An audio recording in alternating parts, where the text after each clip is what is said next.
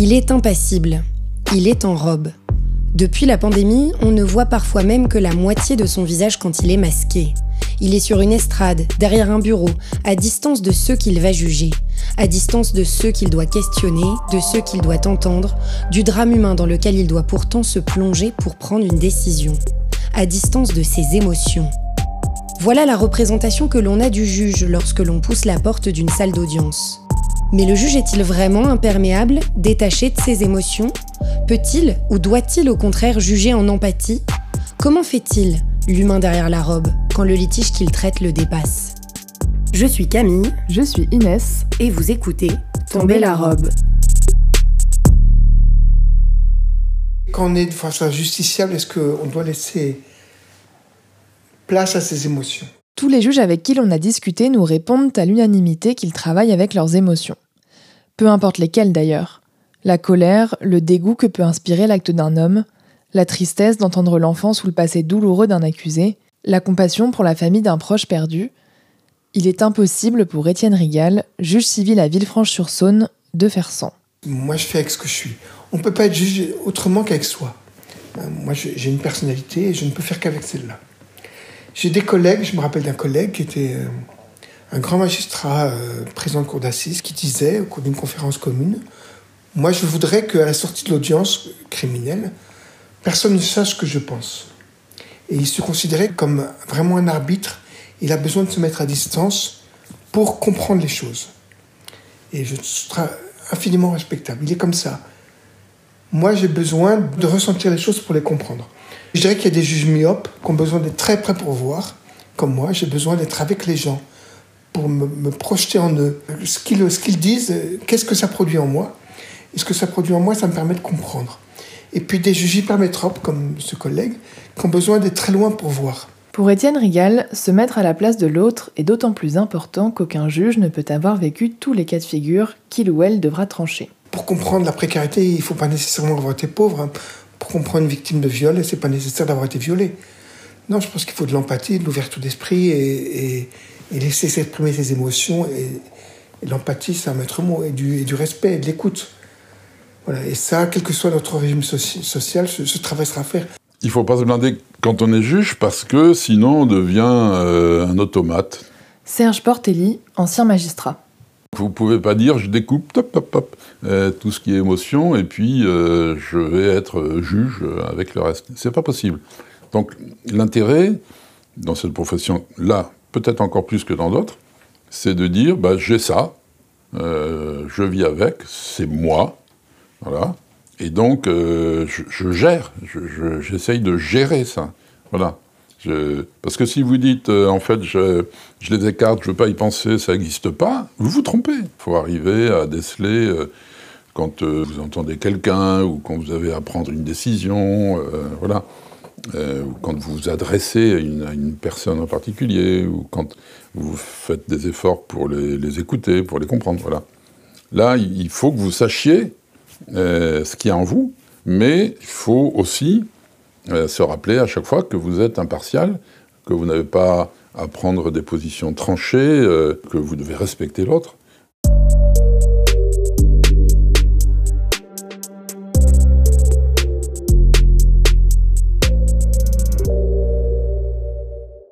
J'étais juge d'instruction et j'avais un gars qui était père de famille, qui avait trois enfants et qui avait tué tout le monde parce qu'il avait des dettes, enfin il n'était pas bien, enfin peu importe.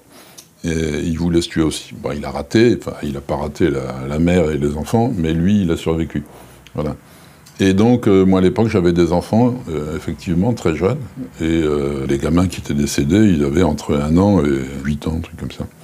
Donc, j'avais, moi, ça m'avait vraiment révolté. Je, ce type-là, quand je l'ai vu, je le détestais. Voilà. Donc, c'est ce qu'on appelle de la haine. C'était un sentiment que j'avais. Mais dans son malheur et dans sa chance, donc il avait échappé, il, voulait, il avait fait exploser la maison. Mais au moment de l'explosion, il, devait être dedans. Il a mal calculé son coup, il se trouvait à l'extérieur. Et donc il a eu le bras arraché, enfin bon, il a perdu la mémoire, etc. Donc moi, quand je l'ai vu, il, il se souvenait de rien. Ce qui fait que ce type que j'ai testé, il avait le bras arraché, c'était pas rien. Euh, J'étais obligé, assez curieusement, de lui rappeler tout. Euh, à la fois sa vie, son passé, son histoire, mais aussi la façon dont euh, s'étaient déroulés les faits. Donc je l'ai vu une trentaine de fois. Et bah, ça crée des liens. voilà. voilà c'est un peu, un peu de raconter ça, mais au bout d'un moment, euh, je le connaissais très bien. Voilà. Au début, c'était un monstre, entre guillemets, que je détestais. Enfin, je le vivais comme ça, même s'il n'y a pas de monstre, évidemment. Et puis après, bah, c'était un exemplaire de, l'humanité euh, qui avait complètement dérapé, qui avait une histoire euh, assez forte, assez, assez tragique, euh, assez douloureuse. Ce qui n'excluait pas qu'il avait commis un truc monstrueux, quoi. Mais c'est l'acte qui était monstrueux. Et donc, moi, je suis passé, vous voyez, de cette haine, à une euh, forme d'empathie. L'idée qui est vraiment fondamentale, qu'il faut, quand vous avez quelqu'un en face de vous, d'abord essayer de le comprendre, euh, donc de l'écouter, mais réellement pour le comprendre. À ce moment-là, bah, voilà, vous, c'est une règle de base qui permet d'aplanir euh, vos, vos, sentiments les, les plus forts.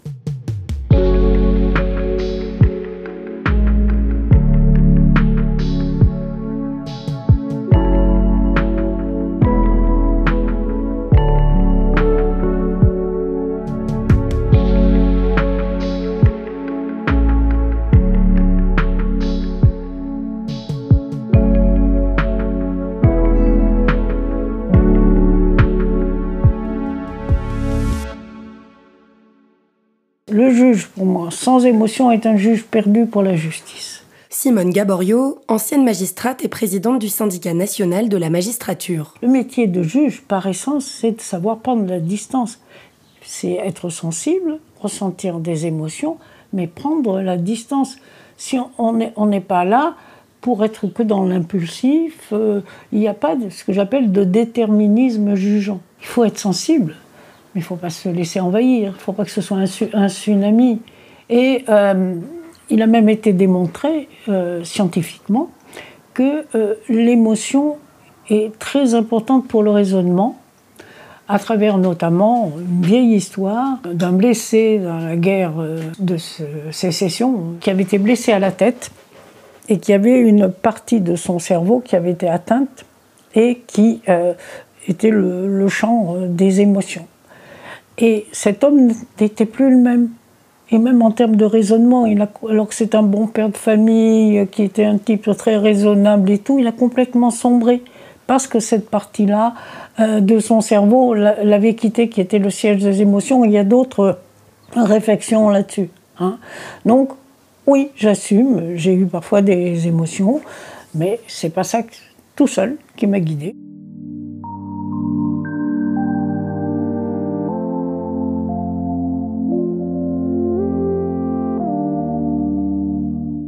Je suis surpris de voir ce que ça génère aussi, d'avoir une forme d'authenticité. Alors, je dis pas qu'il faut que, les audiences se transforment en sorte de, télévision, euh, de télé-réalité. Michael Imbert, président du tribunal judiciaire de Guéret. Où tout le monde laisserait libre cours à ses émotions. C'est pas ça, c'est pas l'émotion pour l'émotion.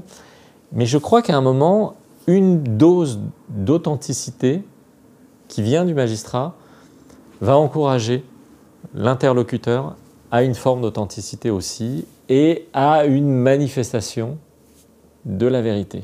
La colère est, un moteur pour moi. Étienne Rigal. Euh, je sais pas, moi la colère je l'ai toujours, l'émotion je l'ai toujours, et je ressors toujours, par exemple, d'audience correctionnelle où je trouve qu'on a maltraité les gens, avec, toujours avec la même colère. Mais ça, je ne sais pas l'expliquer. Je pense que c'est une question de tempérament, je pense que c'est tellement ancré en moi que je ne peux pas faire ça. C'est vrai que je, je, suis moi-même étonné de, de ne pas m'être calmé. Alors, ça ne veut pas dire que je suis héroïque tout le temps, c'est pas ce que je veux dire, mais ça ne veut pas dire que je fais bien tout le temps, ça ne veut pas dire que je fais mieux que les autres, certainement pas, parce que j'ai beaucoup de respect pour mes collègues, et beaucoup de gens font très bien leur travail. Et je pense que la, plupart de mes collègues, ou la quasi-totalité, ont, l'envie de bien faire en tous les cas, et cherchent à faire au mieux avec leurs convictions, avec ceux qui sont, mais ça c'est normal. Et c'est bien. Une authenticité donc au service de l'humanité, d'une justice plus clémente aussi, plus juste. Une fois, alors que j'étais de permanence à l'instruction, j'ai eu une femme qui m'a été présentée et son enfant était mort, de 3 ans, je crois, à peu près. On savait que c'était euh, au tout début où on pouvait voir euh, des scanners de cerveau. Euh, il y avait un choc frontal qui fait que l'enfant pouvait avoir été précipité au sol, pouvait aussi être tombé. Les médecins légistes m'avaient dit Oh, le fait qu'elle soit tombée, c'est très peu possible. Cette femme m'est présentée. Elle était enceinte d'un nouvel enfant. Cet enfant qu'elle avait tué, après la suite, euh, euh, m'a confirmé qu'elle avait tué. C'était l'enfant du, viol par le compagnon de sa mère. Il avait violé cet enfant. Il était parti du domicile. Sa mère les avait quittés. Elle était toute seule. Les voisins ne s'étaient même pas rendus compte. Elle avait ses frères et sœurs dont elle s'occupait. Elle devait avoir 14-15 ans. Puis finalement, on s'est rendu compte que ses enfants avaient été abandonnés. Donc elle a été placée dans un établissement. On ne savait même pas qu'elle était enceinte. Tout d'un coup, on a découvert qu'elle était enceinte. Et quand elle a accouché, on a placé l'enfant. Plus tard, elle a rencontré un homme et on lui a rendu l'enfant. On a pensé que par miracle, tout allait bien se passer. Cette femme qui avait aucun lien avec son enfant, issu d'un viol, issu de mauvaises conditions, on croyait que ça allait être spontanément le grand amour. Donc, le jour où elle m'a été présentée, ben, j'ai pensé, j'ai priorisé, peut-être que là, le fait que je sois une femme, ça peut y contribuer. J'ai dit, il faut qu'elle accouche tranquillement de cette autre enfance. C'est pour elle peut-être une autre vie. Après, on verra. Quand je elle a eu son enfant, je l'ai réentendue. Elle est restée une heure, deux heures, silencieuse. Puis après, elle m'a tout dit. M'a tout raconté, tout ce que je vous ai dit sur, sur tout ça, elle m'a tout raconté. Je communique au procureur de la République. Il me demande de la placer en détention provisoire. On était proche de Noël. Ah ben, je l'ai pas placée en détention provisoire. Elle a comparu devant la cour d'assises, elle a eu une, une, peine de quand même deux ou trois ans, hein, quand même. Mais enfin, bon, euh, elle n'a pas eu une peine comme on a l'habitude de donner aux mères euh, qui, qui, tuent leur, qui tuent leur enfant. Mais cette femme, elle m'a écrit pendant longtemps. Là, je pense que je crois que ma décision n'était pas déraisonnable. Elle était dictée par une part d'émotion, mais je pense qu'elle n'était pas euh, déraisonnable. Alors, est-ce que juger avec ses émotions signifie juger en empathie? L'empathie, c'est quoi? Dans ma définition, d'abord, il faut qu'on se mette d'accord sur le sens de l'empathie. Euh, l'empathie, c'est la capacité, à mon avis, euh, de faire l'effort de ressentir ce que la personne peut ressentir. Donc l'empathie envers les plaignants, l'empathie envers... on parle beaucoup de justice pénale, mais, euh, c'est valable pour la justice civile aussi. Il faut rentrer en empathie vis-à-vis de, quelqu'un qui vous dit euh, Moi j'ai fait construire ma maison, euh, il y a des fissures plein le mur, ma maison n'est pas habitable, c'est le projet d'une vie, ça va prendre des années et des années, le temps qu'il y ait des experts qui soient désignés, que les assureurs soient mis dans la cause l'empathie, elle est là euh, également. Donc évidemment, on a le, devoir d'être en lien, sinon on serait complètement détaché de la cause. On ne serait pas dans la relation avec le justiciable. La question, c'est que l'empathie ne doit pas être ce qui va gouverner toute votre décision. Ça doit être une approche, ça doit faire partie de la méthode, mais ça ne doit pas être ce qui a euh, le dernier mot. on est d'abord là pour appliquer la loi et l'appliquer à euh, une situation qu'on vous expose. Mais ce faisant, vous pouvez le faire avec empathie et montrer à la personne que vous êtes capable d'entrer en relation, d'entrer en résonance avec elle. Si vous ne le faites pas, bah, qu'est-ce qui est sans empathie? Qu'est-ce qui est sans relation? Qu'est-ce qui est sans résonance? Bah, c'est les bornes automatiques de commande chez McDo. Où là, il n'y a plus aucune relation possible. alors, on peut considérer que c'est efficace et qu'il y a un côté égalitaire. Mais moi, j'aimerais pas être jugé par une borne automatique. si un jour il m'arrive quelque chose, j'aimerais être jugé par, par quelqu'un qui a de l'empathie.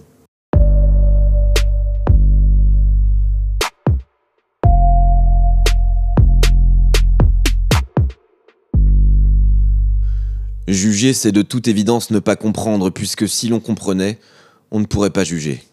C'est ce que soutenait André Malraux, écrivain et homme politique du XXe siècle. C'est vrai, euh, mais ça dépend ce qu'on veut. On met dans comprendre. Si comprendre, c'est excuser, euh, bon, si on arrive à l'excuse, non. Mais si comprendre, c'est mettre à plat, c'est complètement décortiquer le passage à l'acte avec sa composante émotionnelle, ça permet encore de juger. Donc ça dépend ce qu'on met hein, dans le mot comprendre. Mais euh, disons, euh, être en capacité d'expliquer. C'est ce que je revendique. Expliquer. Ça n'est pas forcément excuser. Étienne Rigal et lui, disons plus tranché sur la question. C'est une idiotie. Comprendre, c'est pas accepter. Hein. Je peux me reconnaître dans ce que fait quelqu'un, euh, et, considérer qu'il a mal fait. Et, d'ailleurs, je peux me reconnaître, je peux moi-même, dans mes actions, je vois bien qu'il y a des choses que je comprends de moi, que je fais, que je sais que je fais et que je critique chez moi. Euh, je me comprends et ça peut être que je m'approuve. Donc, euh, non comprendre, c'est pas accepter, comprendre, c'est pas justifier. donc, on peut comprendre et condamner. Et c'est tout le travail que moi je voudrais faire. Je voudrais comprendre tout le monde de manière à sanctionner le plus justement possible. Pour être juste, il faut, être, euh, il faut reconnaître en l'autre ce qu'on a de soi. Moi, je pense que tous les comportements que je juge chez l'autre, je peux les retrouver chez moi. Et que chaque fois que je condamne quelqu'un, je juge moi-même mon propre comportement. Donc, euh, il y a ce travail d'empathie. Qu'est-ce que c'est l'empathie? C'est se reconnaître en l'autre. Et j'ai beaucoup de choses que je comprends, y compris des, crimes. Je peux comprendre la violence, puisque j'ai ma part de violence. Donc, je peux la reconnaître en moi. Ça ne m'empêche pas de considérer que le passage à l'acte, c'est autre chose je condamne le passage à l'acte. Donc je peux comprendre qu'on puisse avoir des désirs de violence, je ne peux pas accepter le passage à l'acte. Donc comprendre, c'est pas accepter, comprendre, c'est pas justifier. Donc c'est une idiotie qu'a dit Malraux. C'est justement ce qu'on reproche. Euh, tantôt à la justice, on lui reproche d'être inhumaine, euh, tantôt on lui reproche d'être trop humaine. Hein. Allez savoir ce qu'il faut être. Hein. Mais euh, c'est la raison. On ne sent pas qu'elle est en capacité de toucher du doigt tout ce qui est la composante humaine. Parce que même si les animaux ont des émotions, c'est vrai, ils ont, ils ont des émotions, mais peut-être que le rire est le propre de l'homme. Le rire, c'est une forme euh, d'émotion. Et on voit bien que ceux qui vivent, qui se cramponnent, qui se détachent de toute émotion, ils ne peuvent pas raisonner. C'est pas possible. C'est là où on peut les remplacer, effectivement, par du numérique, euh, par un ordinateur et autres. Je me suis penchée sur l'émotion justement après avoir fait un article sur la justice 2.0. Hein, justement parce que ça fait partie de ce qui n'aura jamais dans aucun ordinateur. Accepter d'être dans l'empathie, c'est aussi prendre le risque de se mettre à nu devant le justiciable. J'avais devant moi euh, un adolescent avec, euh, avec sa mère donc il n'y avait pas de papa. Ils exposaient tous les deux une situation qui euh, me semblait étrangement commune et dans laquelle j'étais pris. Et à un moment, l'adolescent euh, exprime quelque chose euh, que je comprends tout à fait et je me tourne vers sa mère et je lui dis Et toi, maman, t'en penses quoi? Et là, évidemment, il y a eu un temps d'arrêt où la femme, l'enfant était l'ado sidéré et moi aussi. Parce que là, en fait, tout était dit. C'était ma situation que, que, je jugeais. J'étais complètement euh, pris dedans. Donc, euh, bon, évidemment, on a pu euh, s'en sortir très bien, parce que là, dans ce cas-là, il ne faut pas se cacher, quoi. Il ne faut pas dire, il ne faut pas faire semblant, de toute façon, personne ne le croirait. Peut-être que j'ai été moins bon dans la décision que, que j'ai prise à ce moment-là. Après, il y a des éducateurs, il y a la possibilité de faire appel, il y a, des avocats. Les décisions devant le juge des enfants sont revues tous les six mois, tous les un an. bon, je ne pense pas avoir euh, pris une trop mauvaise décision. Odile Barral se souvient aussi d'avoir été mise en difficulté à cause des émotions qu'elle a ressenties dans un contexte bien particulier, il y a 20 ans, alors qu'elle était elle aussi juge des enfants à Albi. Tout ce qui touche à l'enfance, par définition, nous bouleverse toujours beaucoup plus, euh, nous renvoie à notre propre histoire. C'est inévitable, il faut le savoir. J'ai pris une décision de retrait d'un bébé à la maternité en raison de la pathologie psychiatrique de la mère. J'étais tout à fait consciente, parce que tous ces enfants auparavant avaient été placés, qu'il fallait prendre cette décision. Mais je ne voyais pas comment quelqu'un d'autre allait annoncer cette décision à cette maman. Donc je suis allée à la maternité lui expliquer.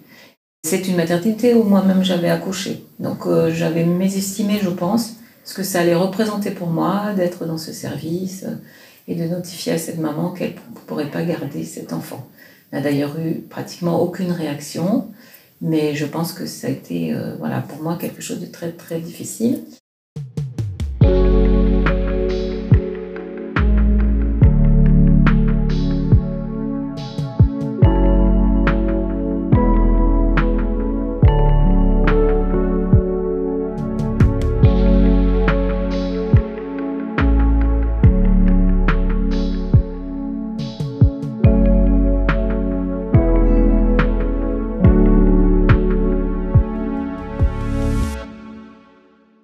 Mais jusqu'où peut aller l'empathie du juge? Les émotions ont-elles leur place au moment de la prise de décision? Que faire de, que faire de l'émotion et de nos émotions euh, à l'audience? Ça, c'est une question euh, euh, qui se pose en permanence. Une question que Marc Edrich, en tant que président de cour d'assises, doit résoudre d'une part pour lui, mais aussi pour les jurés. Car les cours d'assises, chargées de juger les crimes les plus graves, sont composées de seulement trois juges professionnels, dont le président, et de six jurés. Il et elle sont des citoyens et citoyennes tirés au sort sur les listes électorales.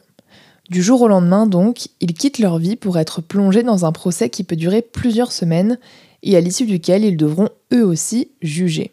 Ils se jouent à l'audience euh, du fait aussi de l'oralité des débats, euh, des survenances comme ça de, multiples émotions euh, parfois contradictoires.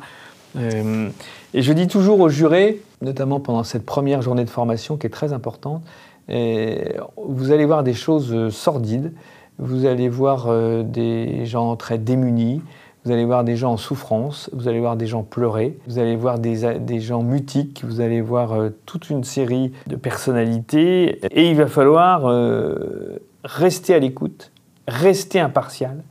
Et donc il va falloir mettre à distance euh, tenter en tout cas de mettre à distance vos, émotions. Et j'insiste beaucoup sur la mise à distance, mise à distance, mise à distance. Je me souviens d'une jurée pendant une pause, alors on fait des pauses justement pour souffler un peu. C'était une instite pendant une pause et qui était au bord des larmes. On venait d'entendre une partie civile sur quelque chose d'assez euh, assez bluffant et, et, je la voyais pas très bien. Et donc mon rôle pendant les pauses, c'est aussi euh, d'aller voir les gens, de discuter, de créer du lien.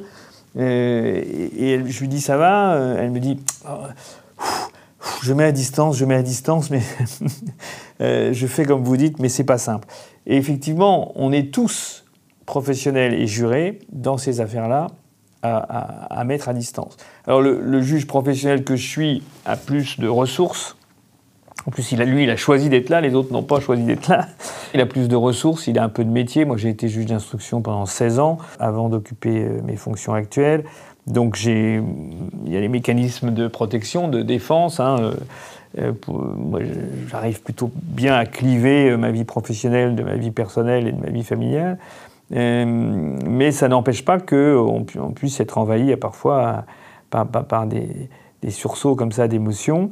Euh, ce qu'il faut savoir, c'est qu'en tant que président des assises, on a les siennes, mais on, porte aussi celles du groupe, et on est très vigilant. Et finalement, le fait que je m'occupe du groupe pour vérifier que, tous mes jurés tiennent le coup et que, ça fonctionne bien en équipe, il y a une sorte de dynamique de, groupe qu'on doit gérer qui fait que peut-être qu'on met de côté on évacue plus facilement euh, des émotions comme ça vives.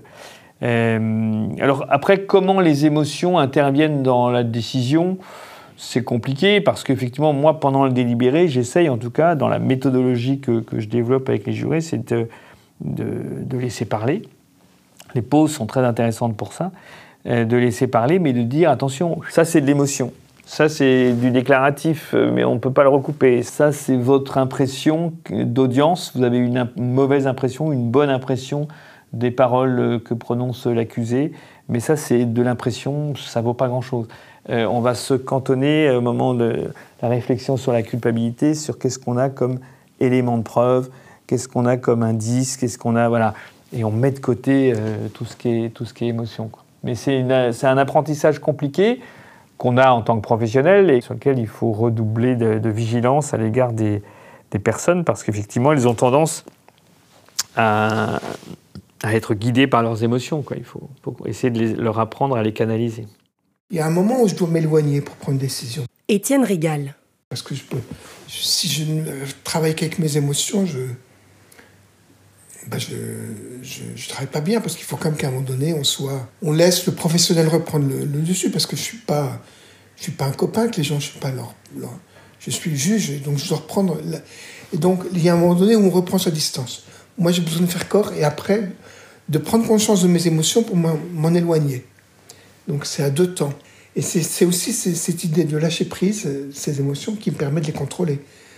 Parce que si je me dis je n'en ai pas ou je, je les mets de côté, J'en ai pas conscience et je ne peux pas les contrôler. Donc, voilà, il faut chacun trouver son mode de fonctionnement et le respecter. Voilà ce qu'il faut. Il faut du temps. J'en profite pour faire cette petite euh, parenthèse. Michael Imbert. Je me rends compte avec l'expérience que euh, c'est quand même plus facile de se détacher de ses, de, de émotions, de ses perceptions, quand on juge en deux ou plusieurs temps. C'est-à-dire maintenant, ce que je ne faisais pas forcément avant, je jette le premier jet de, jugement, de motivation, d'évaluation. Je laisse un peu retomber les choses, ou alors je, lis le dossier, euh, voilà, euh, avec les conclusions des avocats, les, les, différentes pièces. Je laisse retomber, je laisse quelques jours, et puis j'y reviens. Et puis je me dis, tiens, là, euh, tu n'avais pas vu ça, ou tu étais parti là-dessus. Et ça, effectivement, c'est important de le dire euh, que euh, juge totalement différent selon qu'on juge en un coup tout de suite après avoir euh, pris connaissance des, choses ou selon qu'on y revienne une, deux, trois fois parce que ça permet de prendre du recul, ça permet de prendre de la distance. Je pense qu'il faut effectivement essayer d'avoir une certaine distance vis-à-vis de ses émotions. Odile Barral, ancienne juge pour enfants. Si on est totalement envahi par l'émotion, ça, c'est dans toutes les activités professionnelles, il y a quand même un problème. Mais en même temps, il faut surtout pas la nier. Il faut surtout pas imaginer, par exemple, qu'on puisse ne pas avoir d'émotion. Une, tentation qu'on a quand on est juge, on est poussé un peu vers ça, c'est se dire non, mais là, c'est mon métier, euh, ça m'est égal, l'habitude, etc. Donc, il faut au contraire être très à l'écoute de ce qu'on ressent euh, parce que ça, c'est la première chose qui permet de mettre à distance. C'est de savoir que dans cette situation-là, par exemple, ben, on est plus ébranlé que quelqu'un d'autre. Euh, on n'est pas ébranlé tous par la même chose au même degré. Donc, c'est déjà très intéressant d'avoir repéré qu'est-ce qui nous met plus à mal, alors que notre collègue, par exemple, ce sera autre chose. Et puis ensuite, par rapport à cette émotion, effectivement, il faut être constamment dans une vigilance pour pas projeter Hein, c'est pas parce que moi j'ai tel problème avec ma fille ou ma mère que forcément euh, les gens ont les mêmes problèmes avec leur fille ou leur mère ou leur fils. Donc déjà toujours cette idée, attention aux projections, ne pas trop s'identifier, ce qui est inévitable hein, quand on reçoit une famille. On est toujours plus du côté de quelqu'un, de l'enfant, du père ou de la mère. Quand ça marche bien, on, est, on se projette sur chacun tour à tour, mais souvent on est plus autour d'une des personnes.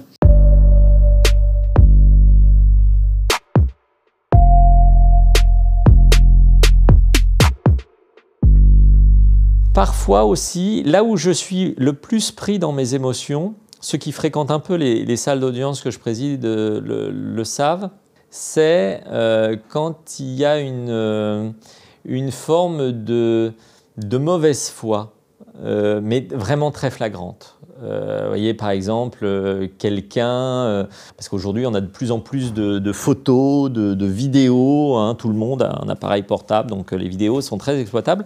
Et quand vous montrez à, quelqu'un son image, et qui dit non, c'est pas moi. Et là, en fait, il y, a quelque chose qui m'envahit, c'est-à-dire cette, cette, négation de l'évidence. C'est comme la, la suprême injustice, parce que poser ce déni-là, c'est s'abstenir de toute possibilité d'évolution. Mais après, alors ça m'a mis beaucoup dans l'inconfort dans les premières audiences que j'ai présidées, où vraiment là, ça m'a beaucoup déstabilisé. Et euh, donc dans ces moments-là, on a quelque chose qui nous sauve, c'est qu'on peut suspendre l'audience. On peut suspendre le cours de la justice quand on sent qu'on est parti dans son émotion. Et la colère en est une.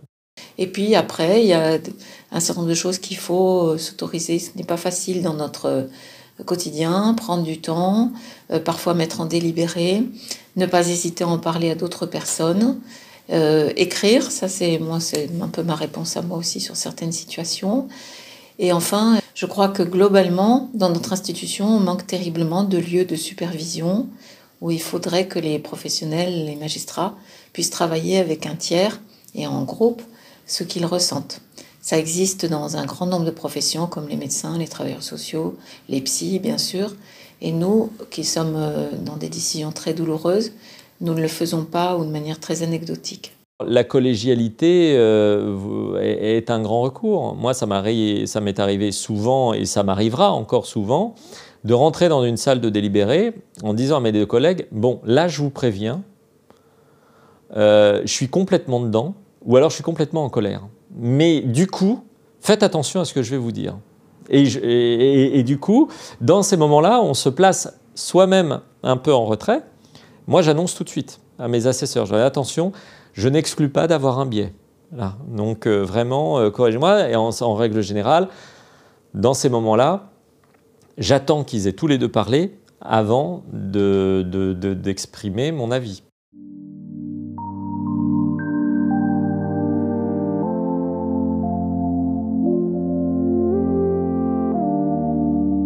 Tous des émotions, euh, qu'elles soient fortes ou qu'elles soient légères qu'elle soit dans le sens euh, de, l'expression des, affects, euh, de l'empathie, de l'amour, tout ce qu'on veut, ou dans le sens de, la haine, de la colère, tout ça. C'est pas parce que vous avez un tampon, vous êtes euh, voilà juge ou, avocat que, que, vous changez de que vous changez. Vous restez toujours le même, que ce soit Freud ou n'importe qui. Enfin bon, vous avez, c'est là. Voilà, vous pouvez pas, vous pouvez pas l'effacer. Simplement, il faut que vous en ayez conscience. Donc, euh, dans ce métier-là, peut-être plus qu'un autre, il faut faire un travail sur soi qui est, euh, qui est important.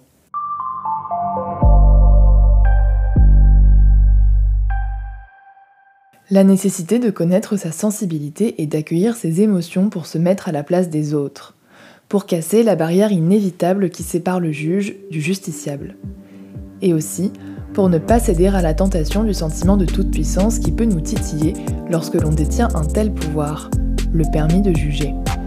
À suivre dans le prochain épisode.